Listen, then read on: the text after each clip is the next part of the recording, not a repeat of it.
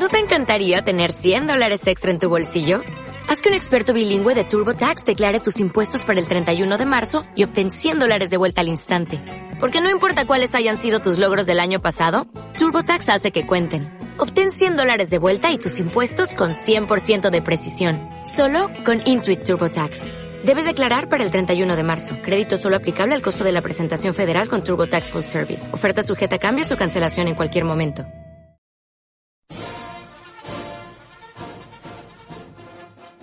Juana Gallo, la bandida, coronela, pero sobre todas está Marieta, Marieta la coqueta, la precoz, la seductora, la amante favorita de los revolucionarios. Eugenio Aguirre, autor de Marieta no seas coqueta, presentó su libro en compañía del también escritor Alejandro Rosas en el marco de la FIL. Con 53 libros de temática histórica, Marieta no seas coqueta es la segunda obra en la que el escritor incluye figuras femeninas.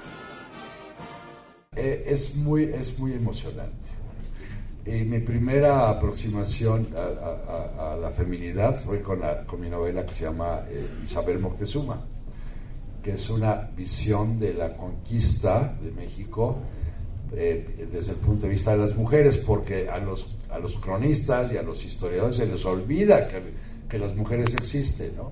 Sí, me, me, me, interesa mucho darle su, su lugar y su, su participación a las mujeres porque pues todas estas mujeres han luchado, o sea, coincide, es, interesante, coinciden los inicios de la Revolución Mexicana con los primeros eh, eh, propuestas feministas en este país.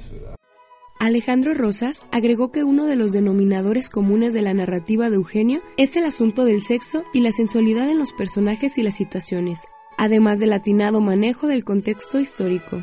La historia de Marieta se sitúa en la época de la Revolución Mexicana, cuenta anécdotas de más de 40 soldaderas que formaron parte importante de los ejércitos. La, historia se enhebra con la ficción. Y, y, claro, esto es literatura, esto es una novela, y hay que leerlo como una obra literaria más que como un ensayo histórico.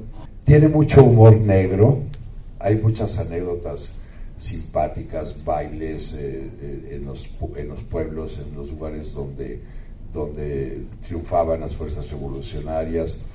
Hay escenas que, también están documentadas. Algunos personajes de la novela, como Valentina o Juana Gallo, ayudaban en la preparación de los alimentos a los grupos armados y otras tantas, como Marieta, eran discretas espías que se dedicaban a seducir coroneles y tenientes para obtener información que sirviera a sus amados. La Radio Cusiénega, Marya Bautista.